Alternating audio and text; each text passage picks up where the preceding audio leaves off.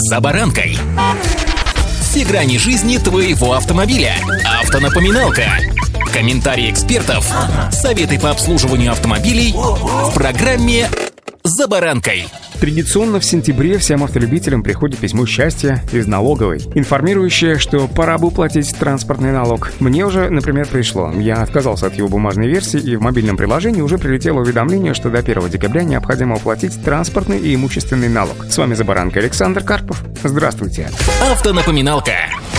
В ведомстве напоминают, что если на физическое лицо зарегистрировано транспортное средство, оно автоматически, лицо имеется в виду, является плательщиком транспортного налога. Транспортными средствами являются не только автомобили, но и воздушные и водные транспортные средства, снегоходы, мотосани и прочие всякости. Кстати, если вам не пришло еще уведомление на мобильный телефон и не прилетело письмо счастья, знайте, что налоговый орган может направить либо то, либо другое не позднее 20 октября с расчетом налоговой базы и указанием размера налога, подлежащего уплате, а также сроки его уплаты это я уже обозначил, это 1 декабря. Да, кстати, есть еще и портал госуслуг, куда тоже может прилететь уведомление, поэтому контролируйте. А вот если после этой даты, 20 октября, вы ничего не получили, то мой вам добрый совет – наведаться в налоговую самостоятельно, дабы в дальнейшем не было беды. Ну, не беды, конечно, но пени платить вам тоже вряд ли захочется. Помните, что транспортный налог рассчитывается как произведение следующих составляющих. Налоговая база, которая зависит, например, от мощности двигателя для автомобилей и прочего транспорта с двигателями, а также налоговые ставки, которые устанавливается в различных субъектах страны по-разному. Периоды расчета налога — это, например, весь год или определенное число месяцев. Вот, например, я своего самурая продал летом, то есть налог в следующем году мне придет всего лишь за полгода. Кроме того, учитывается еще и повышающий коэффициент, но это для дорогих автомобилей. Перечислять их не стану, список обширен, предлагаю взглянуть на ситуацию с другой стороны. Смотрите, налог за прошлый год в отношении дорогих легковых автомобилей стоимостью от 10 миллионов рублей, из года выпуска которых прошло установленное количество лет, там тоже есть градация определенная, включенных специально специальный перечень легковых автомобилей, размещенных Минпромторгом, налог рассчитывается с повышающим коэффициентом 3.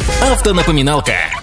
Но налоговики отмечают, что существуют и льготы по транспортному налогу. Например, от региона к региону это могут быть ветераны и инвалиды боевых действий, ветераны Великой Отечественной войны, инвалиды первой и второй групп, один из родителей в многодетной семье. Все указанные лица, кроме родителя в многодетной семье, могут не платить транспортный налог только в отношении одного автомобиля с мощностью двигателя до 200 лошадок. На родителей в многодетной семье ограничение по мощности двигателя не распространяется. Одновременно, если легковой автомобиль имеет мощность двигателя до 70 лошадок включительно, дизельный или только электрический двигатель, то физические лица, на которых такие автомобили зарегистрированы, также освобождаются от уплаты транспортного налога. Повторюсь, что льготы распространяются только на автомобильный транспорт. А вот с января будущего года вступит в силу ряд поправок в 28 главу налогового кодекса, и заработают они лишь при расчетах налогов за 23 год. Соответствующие квитанции придут в сентябре 24 года. Эти изменения должны будут решить проблему начисления за угнанные автомобили, утилизированные или же автомобили проданные, а также освободить от налога специализированные транспортные средства, например, сельскохозяйственные машины. Со следующего года налог на автомобили, которые были утилизированы или уничтожены, ну, например, при пожаре, перестает начисляться с первого числа месяца гибели или уничтожения на основании заявления собственника. Аналогично с угнанными машинами налог перестанут начислять с первого числа месяца угона и возобновят с первого числа месяца возврата. Сведения, указанные в заявлении собственника, в данном случае налоговая будет проверять по базам данных МВД. Вот такие, друзья, новости, ну или не новости, старости, но как минимум вы должны помнить